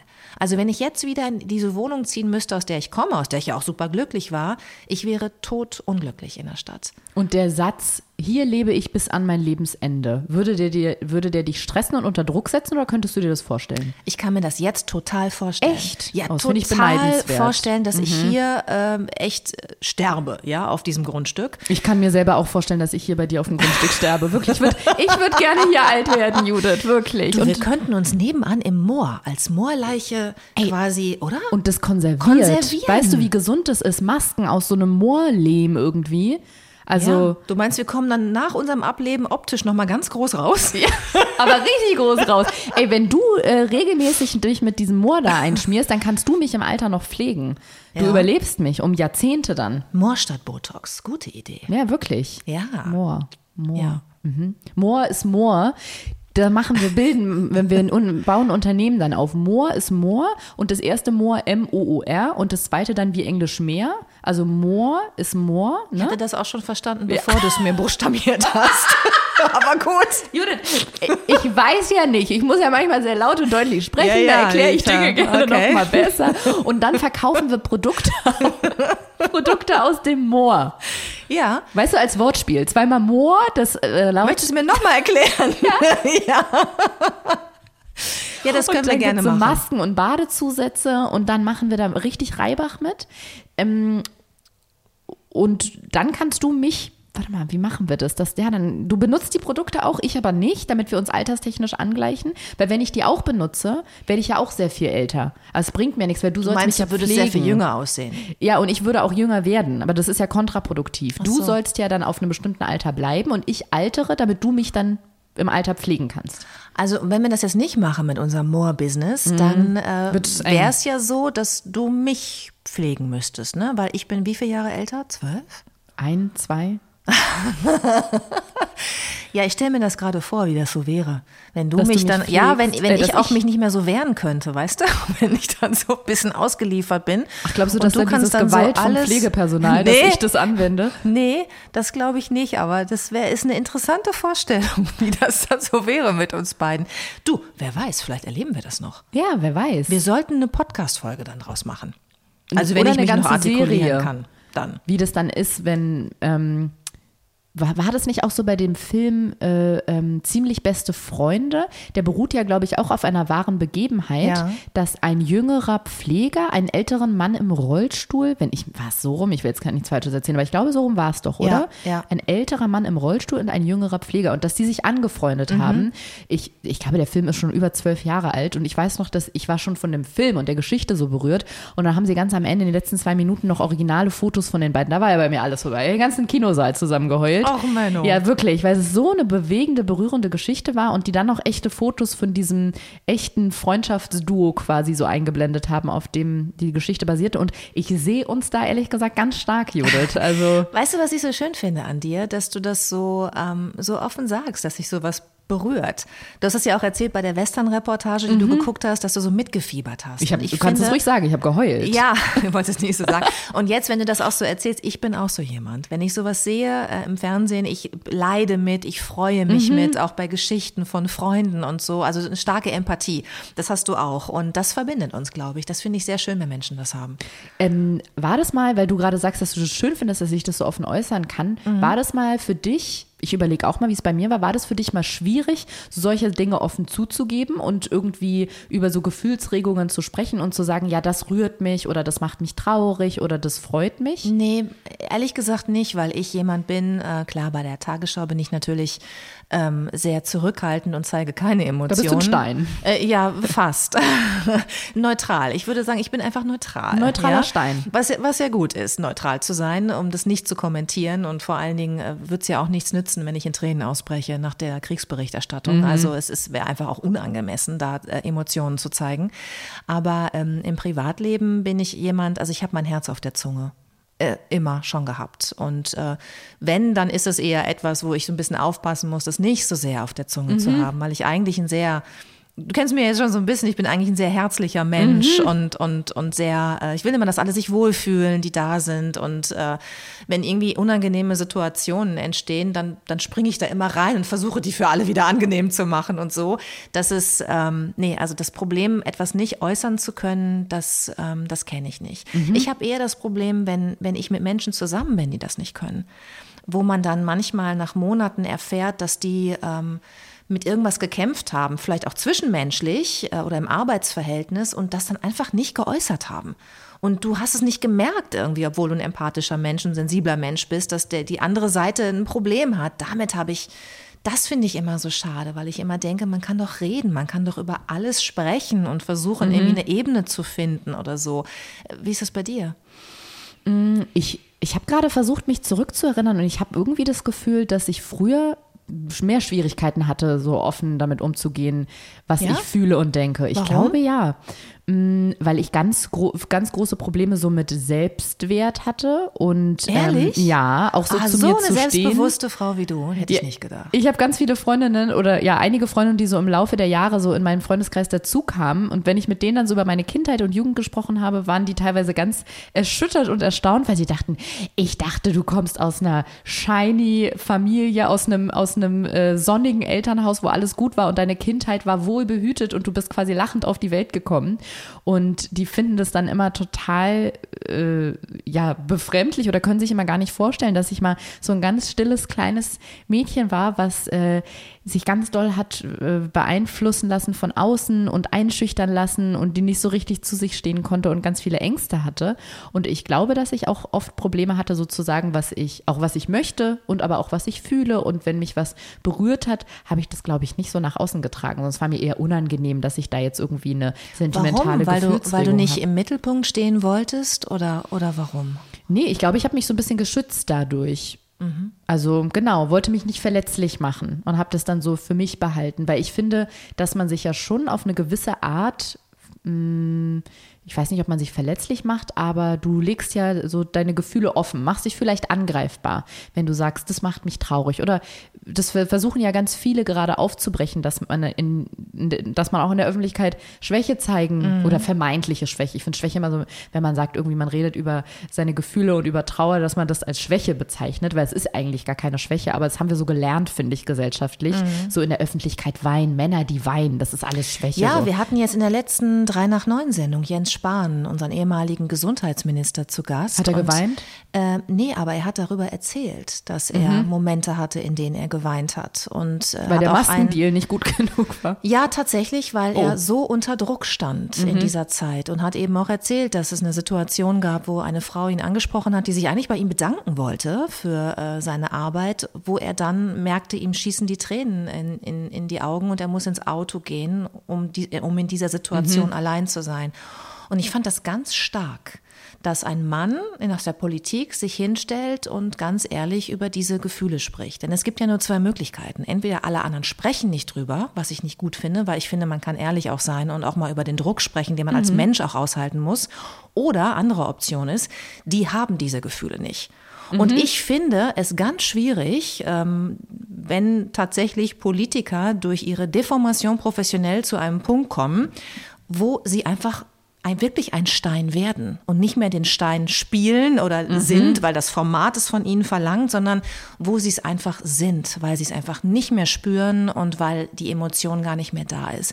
Ich möchte von solchen Menschen nicht regiert werden. Ich möchte nicht, dass solche Menschen für mich Verantwortung übernehmen und ich möchte, dass das Menschen sind, die empathisch sind, die Gefühle haben und die auch darüber reden können. Deswegen bin ich total offen dafür, dass sich auch die Gesellschaft und das Bild von Männern, das Bild von Politikern dahingehend öffnet, dass die auch über äh, ihre Emotionen sprechen mhm. können. Es darf halt keine Masche sein. Ne? Das ja. ist das, wenn ja. jetzt jemand das als Masche benutzt und irgendwie so auf die Tränendrüse drücken möchte, um irgendwelche Dinge zu entschuldigen, das geht natürlich nicht, ja. Aber solange du spürst, und ich glaube, da hat man ein gutes Gespür dafür, ob was ehrlich ist, ähm, rennt man bei mir persönlich damit offene Türen ein, ehrlich zu sein. Ich weiß noch nicht mal, ob ich das von PolitikerInnen so erwarte oder mir wünsche, muss ich ganz ehrlich sagen. Da müsste ich mal ein, zwei Stündchen drüber nachdenken. Aber ich glaube auf jeden Fall, was so ähm, in der öffentlichen Wahrnehmung oder in der Öffentlichkeit einfach fehlt, ist so ein gesunder und realistischer Umgang mit Gefühlen wie Trauer, ähm, mentalen Krankheiten, Depressionen, ähm, ja, einfach allem, was so vermeintlich Schwächen sind und was mhm. so als Schwächen die letzten Jahrzehnte gelabelt wurde und als nicht normal und wie kriegen wir die jetzt wieder normal und die ist ja nicht oder die oder der sind nicht funktionsfähig, gerade keine vollwertigen Mitglieder der Gesellschaft, musst ja ganz vorsichtig sein, heult ja die ganze Zeit, wenn du die ansprichst, dass mhm. das einfach viel mehr normal wird und ich glaube, dass super viele Menschen sich da quasi verstellen oder verstecken, weil sie denken, das gehört nicht in die Öffentlichkeit, ich muss funktionieren. Und Öffentlichkeit heißt manchmal einfach nur am Arbeitsplatz, gar nicht mhm. mal jetzt unbedingt im Fernsehen oder auf einer großen Bühne, sondern einfach mh, mm, offen damit umgehen zu können, wenn man eine schwierige Phase durchmacht und wenn man eine tiefe Traurigkeit in sich spürt, wenn man trauert. Und das, ja genau, dass es dafür ähm, auch eine höhere Akzeptanz einfach gibt und das nicht als Schwäche angesehen ja, ja. wird. Das, das schließt sich ja der Kreis wieder, weil das ja wahrscheinlich auch der Grund ist, warum Politiker das nicht machen, ne? über diese Phasen, die sie ja mit Sicherheit ja, auch haben als Menschen. Es macht angreifbar genau. und es wird immer noch als Schwäche ausgelegt. Und äh, das finde ich falsch. Ich finde, es ist eine große Stärke, wenn man über seine Gefühle sprechen kann. Denn du sagst ja selber, dass in der Phase, in der du es nicht konntest, warst du eigentlich in einer Phase, in der du schwach warst, Ja, wo genau. du Selbstzweifel hattest und hast deshalb nicht drüber gesprochen. Und wenn man stark ist und selbstbewusst ist und ähm, einem auch die Verurteilung der anderen vielleicht dann auch egal ist, weil man sich nicht durch die Augen der anderen sieht, sondern selber rausguckt aus seinen Augen auf die Welt, weil man bei sich ist, in dem Moment kann man auch über seine Gefühle sprechen. Und in dem Moment ist es vielleicht auch gar nicht so dieses da wehre ich mich fast so ein bisschen dagegen, dass man sich angreifbar macht oder verletzlich macht. Ich glaube das gar nicht. Ich Ja, glaube, wenn du dich, stimmt. wenn du ehrlich, wenn du bei dir bist und du sagst aber trotzdem, das hat mich verletzt und hier ist eine Grenze für mich und so, dann heißt das nicht, dass du, dass du eine Flanke aufmachst. Das ist für mich trotzdem Stärke zeigen und das ist einfach nur dem anderen die Chance geben, da adäquat mit umzugehen. Und ich finde, wenn der andere das dann ausnutzt, dann äh, ist das doch ein Zeichen seiner Schwäche. Das stimmt, aber das habe ich lange nicht so gesehen. Ich hatte dann immer sofort die Angst und dieses Bild von, die lachen dann hinter meinem Rücken und sagen, jetzt weint die und guck mal und jetzt äh, ist die so zimperlich. Ja, aber was sagt das über die aus? Das stimmt, du? Aber die, das, die Stärke muss man auch erstmal Ja. haben, das so zu sehen. Aber was du gerade gesagt hast, das finde ich so skurril fast schon, weil ich habe das auch irgendwann mal festgestellt und es ist wirklich genau so. Eine ähm, vermeintliche Schwäche zu äußern, zeigt eigentlich, wie stark die Person ist, weil Ja. es genauso ist, wie du gesagt hast. Die Person hält dann nämlich das Echo aus oder die Reaktion darauf und zeigt eben gerade, dass sie nicht schwach ist und sondern dass sie dass sie eine Stärke hat, weil sie sich auch äh, offenlegt. Vielleicht Genau. gar nicht verletzlich macht, aber offenlegt. Also jemand, der sich hinstellt und offen über seine Ängste oder seine Depressionen spricht, der ist im Gegenteil nicht schwach, weil er jetzt gerade da steht und sagt, mir geht's nicht gut, sondern die Person ist stark, weil sie zeigt, hey, ähm, kann sein, dass da jetzt Me Me- Menschen negativ drüber reden, aber das ist mir egal. Ich stehe zu mir und gebe das offen zu. Genau. Ja. Und ich finde, es ist auch immer ganz wichtig, dass man sich das sagt, auch so in unserem Beruf, ne, was, was Umgang mit Kritikern zum Beispiel angeht. Ich finde, es ist ganz wichtig, sich manchmal zu sagen, dass die Dinge, die von anderen Menschen kommen, die einen angreifen, dass die oft viel mehr über die Menschen aussagen, die Ja, sie stimmt. äußern, als über dich selber. Und ähm, als ich das so für mich klar bekommen habe, konnte ich auch mit, äh, mit der ein oder anderen Kritik viel besser umgehen, weil ich immer gedacht habe, okay, das jetzt hast du ganz schön viel über dich verraten äh, und nicht über mich. Das wünsche ich mir in Schnörkelschrift auf so ein Blechschild geschrieben, dass ich es mir in die Küche hängen kann. Du, ich greife jetzt mal nach rechts, weil hier liegt die ganze Zeit schon ein Umschlag und weil wir, Judith, weil wir so viel schnattern, haben wir den bis jetzt noch nicht aufgemacht. Warte, ich mache noch mal eine Praline auf und esse Mach die parallel, während du jetzt raschelst. du kleine Naschkatze. Ähm, okay, es ist eine Überschrift. Ähm, Liaf Red Pellet. Was? Ja, Also es ist kein Deutsch. Äh, doch, aber äh, da der letzte Buchstabe jeweils groß geschrieben ist, habe ich das Gefühl, es ist rückwärts. Anleitung. Judith hat damit bereits Erfahrung gemacht. Ah, der Teleprompter schmeißt die Texte rückwärts aus. Im Umschlag finden wir vielleicht, vielleicht in Anführungsstrichen, erfundene Überschriften großer Tageszeitungen rückwärts geschrieben. Vor uns steht eine Stoppuhr. Ach stimmt, hier steht tatsächlich eine Sanduhr. Innerhalb dieser Zeit sollten wir es schaffen, im Wechsel alle Headlines vorzulesen. Hinweis, wir müssen von rechts nach links lesen. Dann versuche ich es mal kurz mit, dem, mit der Überschrift. Das wäre rückwärts dann Teleprompter Fail.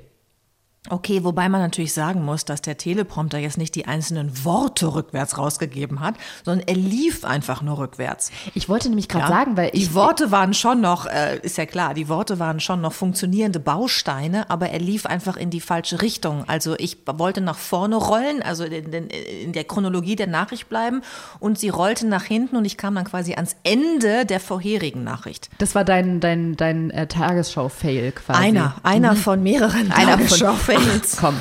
Ich wollte nämlich auch gerade ganz irritiert äh, zu dir, meinem Role Model als Vorbild gucken, die du ja schon sehr viel mehr Zeit im Fernsehen verbracht hast, weil ich war zwar noch nicht in vielen Sendungen mit Teleprompter, weil ich immer gerne frei spreche, aber da, wo gepromptert wurde, das ist vielleicht auch Wunder der neumodernen Technik, da lief gar nichts rückwärts, sondern das läuft einfach auch nicht spiegelverkehrt, sondern das ist wie ein Computerdisplay einfach, wo der Genau, Text wo der ist. Text einfach sich bewegt. Ne? Du siehst immer Genau. nur so zwei Worte, weil es halt ein kleiner, sehr kleiner Bildschirm ist für viel Text ja bei der Tagesschau, viele, viele, viele Sätze.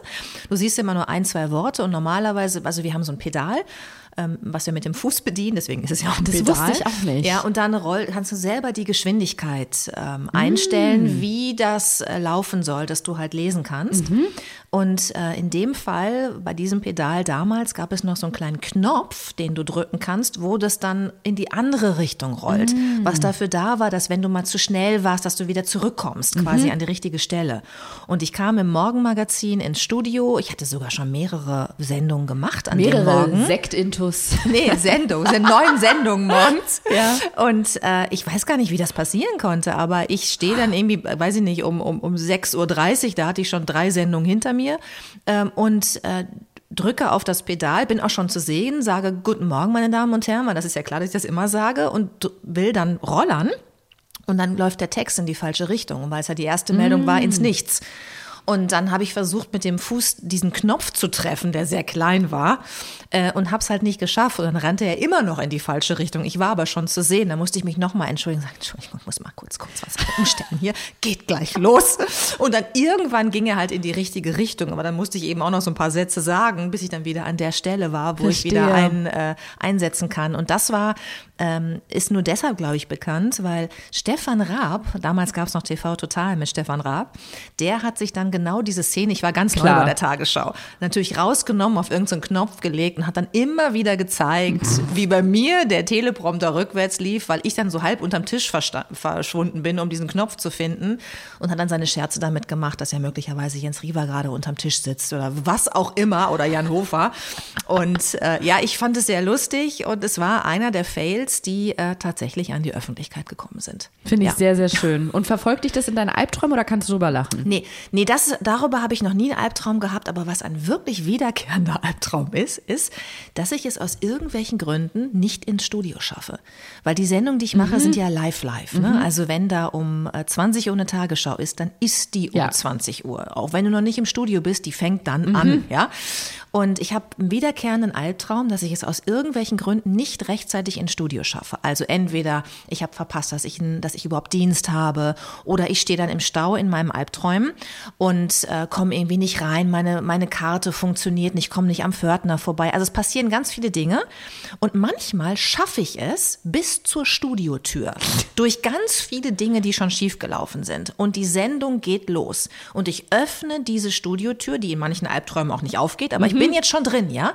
Und dann kann ich nicht laufen. Kennst du diese Träume, wo du deine Beine bewegen willst? Und die, die sind, die sind ganz schwer und du schaffst es nicht, einen Fuß vor den anderen zu setzen. Die sind festgeklebt wie von Klimaaktivisten. Genau, richtig. Ja. Und diesen Traum habe ich dann und dann ist es in meinem Traum so, dass ich mich dann auf den Boden lege und versuche Und rufst von da die robben. Nachrichten. Nee, und robbe nach vorne, Ein Attentäter hat in der Innenstadt drei Autos gekippt. während ich robbe und mich so nach vorne ziehe, weißt du, wie in so einem Schützengraben. Und äh, einmal habe ich tatsächlich geträumt, da musste ich dann wirklich selber lachen. Ich weiß nicht, ob im Traum, aber als ich wach wurde, mich daran erinnerte. Ich konnte in einem Traum deshalb nicht laufen, weil meine Hose runtergerutscht war auf Kniehöhe und der Gürtel so eng geschnallt war, dass ich meine Beine nicht mehr bewegen konnte. Ich kam in dem Traum aber nicht auf die Idee, den Gürtel zu lösen und die Hose wieder hochzuziehen, sondern habe mich wieder in die Robbposition gebracht und habe Rückwärts. nein, vorwärts, so. irgendwie mit meinen Armen, weißt du, zum, zum Pult zu kommen und mich dann da hochzuziehen, um dann irgendwie, nachdem der Zuschauer schon vier Minuten lang ein leeres Pult sah, völlig, weißt du, zerstört irgendwie aufzutauchen und zu sagen, da bin ich und die erste Nachricht zu lesen. Und das ist so ein bescheuerter Albtraum, aber den habe ich wirklich, also jetzt nicht ständig, aber das ist ein wiederkehrender Albtraum. Ich kann es so gut verstehen, weil als ich in der Morningshow war und um, ich glaube, 4.45 Uhr im Studio sein musste, ich wusste, dass ich, ich habe meine Ausbildung gemacht und war die erste und einzige und die anderen sind erst so eine halbe Stunde später gekommen. Und ich wusste, wenn ich nicht da bin, ich muss auf den Knopf drücken, damit die Nachrichten laufen. Die wurden nämlich in der Nacht aufgezeichnet, um drei oder so. Und dann war eine Stunde lang niemand da. Die Nachrichtenredaktion war nicht mehr da und in der Radioredaktion war noch keiner da. Das heißt, ich war der Transitmensch und musste auf den Knopf drücken um 4.45 Uhr oder so, damit die Nachrichten laufen.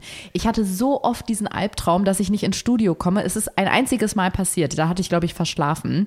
Und da lief dann im Radio zehn Minuten lang so diese Nachrichtenmusik einfach. Aber es kamen keine Nachrichten, weil niemand da war, um den Knopf zu drücken. Und irgendwann ging das Notband an und dann wurde, glaube ich, der Nachrichtenchef auf seinem Handy von der Notruf-Hotline äh, geweckt oder äh, kontaktiert, dass da niemand im Studio ist. Aber ich kann dich so gut verstehen. Es war bei mir quasi eine Relation kleiner, aber genau ähnliches Szenario, dass ich immer Angst hatte, dass ich verschlafe, dass ich um 3.30 Uhr den Wecker nicht höre und nicht im Studio stehe. Ja. Und die Nachrichten nicht laufen. Aber gut, wir müssen hier noch unsere Aufgabe erfüllen.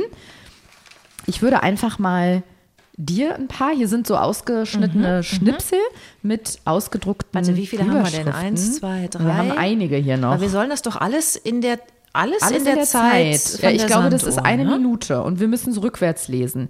Ich würde sagen, wir machen einfach abwechselnd und da du der Teleprompter-Profi bist, fängst du an. Irgendwie habe ich das ganze Spiel noch nicht verstanden, aber ich versuch's. Du Okay, schaffst du es. drehst rückwärts um. Mhm. lesen. Ich drehe um. Auf die Plätze, fertig, Fertig, los. Oh ja, jetzt habe ich keine Brille auf. da geht's schon los. äh, ach du Schande. Ciao, tis. Äh, Fulgverkehr. Biene in Wespe gekalit. Was? Das Geklettert? ergibt überhaupt gar keinen Sinn. Was ist das denn? Chaotischer. Chaotischer. Ka ah! Okay, der deutschen Sprache sollte man Mayday Chaotischer. Ah, chaotischer Flugverkehr. Judith, Biene in Minute. Wespe geknallt oder so. Ja. Ich versuch's auch mal. Mautgebühren in Österreich. Unerwartete, als würde man gerade lesen lernen. Wendung. Straße biegt, äh, bei, bei, biegt, biegt links nach Deutschland ab. Die Zeit ist abgelaufen, Judith. In der, Oh. in der Minute sollten wir eigentlich alle schaffen. Wir haben zwei geschafft. Spricht das jetzt für unseren Weißt du, dass ich so gestresst bin von dieser, von dieser Übung, wo ich gerade so gefailt habe, dass ich, während du gerade deins gelesen hast, mir schon das nächste genommen habe. darf und, man gar nicht. Ja, trotzdem. Das weil ich darf dachte, man das nicht. sieht ja keiner beim Podcast. Und das schon mal geguckt habe, weil ich ja auch ohne Brille kaum was sehe. Und ich es hätte jetzt lösen können. Irgendwas mit, mit, mit Netzproblemen und einer gerissenen Strumpfhose steht hier.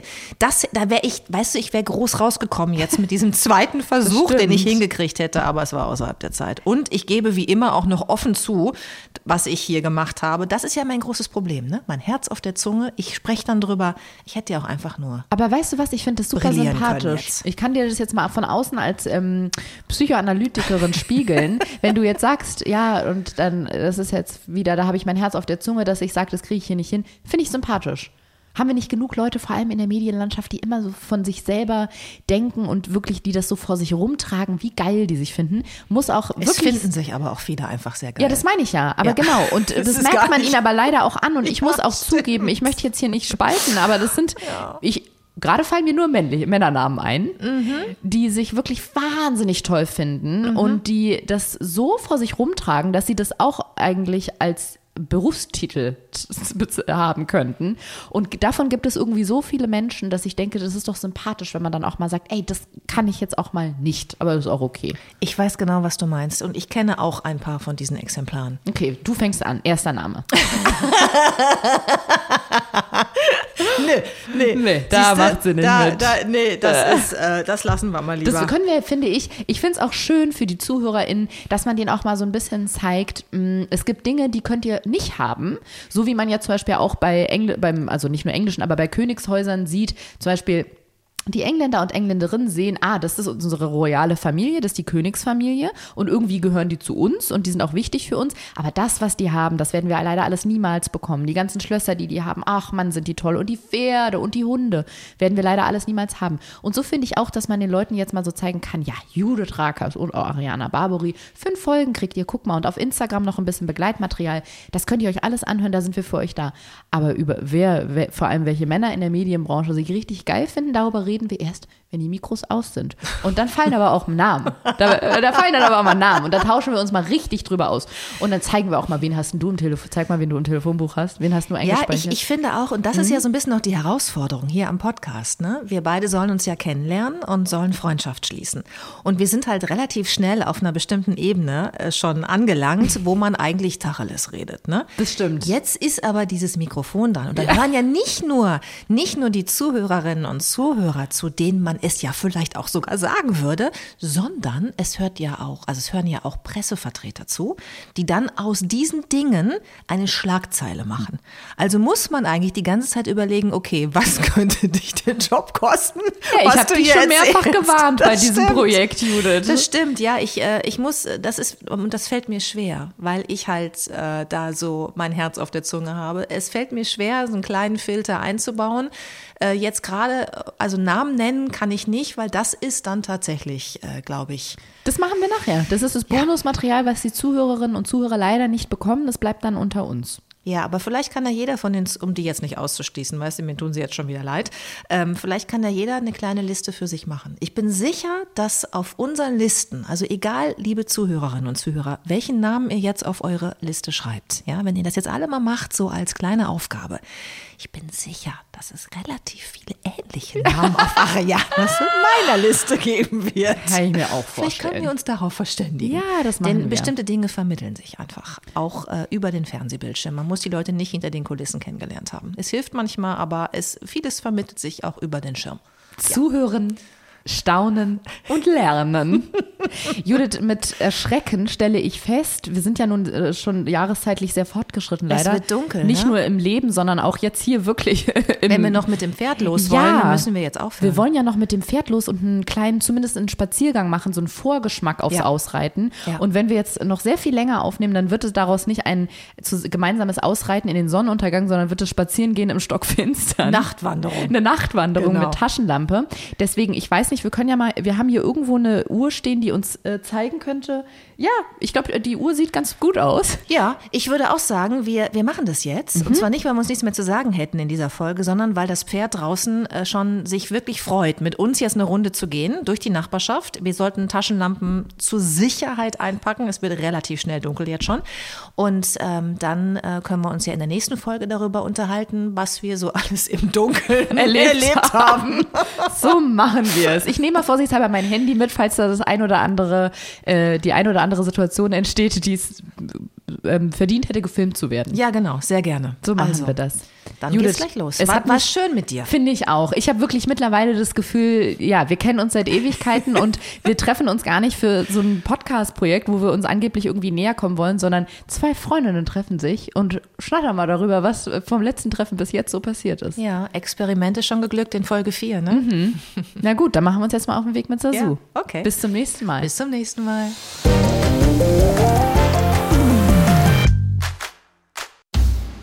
Na, wie war's? Ariana war ja heute zum ersten Mal bei mir auf der kleinen Farm.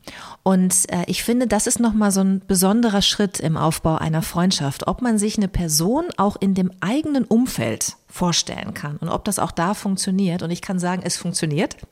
Und ich habe das auch schon anders erlebt, wenn du so Leute irgendwie im Urlaub oder so kennengelernt hast und das war oder auch einen Mann kennengelernt hast, dann war das super. Und dann hast du den in deine Welt geholt. Und dann hat es plötzlich nicht mehr funktioniert. Und das hätte ja auch bei Ariana jetzt vielleicht so sein können, dass es irgendwie ein Gefühl von Fremdeln plötzlich gibt, weil sie jetzt hier so bei mir zu Hause ist auf der Farm, aber das ist gar nicht so. Ähm, ich habe immer noch ein total ähm, gutes Gefühl bei ihr, auch was unsere aufkeimende Freundschaft angeht und freue mich jetzt total, mit ihr eine kleine Runde mit Sasu zu machen. Als ich hier stand, das habe ich Judith auch sofort gesagt, hatte ich so ein Gefühl von, ich stehe hier in einer Filmkulisse, weil ich kenne natürlich ihre Farm von ihren Instagram-Stories und es war wirklich so, das ist dieses Gewächshaus, was ich kenne, das sind diese Tomaten, die du immer zeigst und es hat sich angefühlt wie so am Set von GZSZ, nur dass ich weiß, dass es ihr Zuhause ist. Also ja, es war sehr aufregend. Ich habe nicht das Gefühl, dass hier mittlerweile zwei Fremde zusammensitzen, die Freundinnen werden sollen, sondern dass sich hier zwei Freundinnen treffen. Und ich denke, ihr teilt die Meinung und wenn ihr sie noch nicht teilt, dann sage ich euch jetzt, ihr teilt sie gefälligst. Das war's für diese Woche mit 1 plus 1. Freundschaft auf Zeit. Lass uns gerne eine Bewertung da und schreib uns eine Mail, wer sich hier noch begegnen soll, an 1 plus 1 at swr3.de. 1 plus 1 ist ein Podcast von SWR3. Produktion mit Vergnügen. Eine neue Folge gibt es jeden Mittwoch auf swr3.de, in der ARD-Audiothek und überall, wo es Podcasts gibt. Produktion Lisa Golinski und Jo Bischofberger. Redaktion Christina Winkler.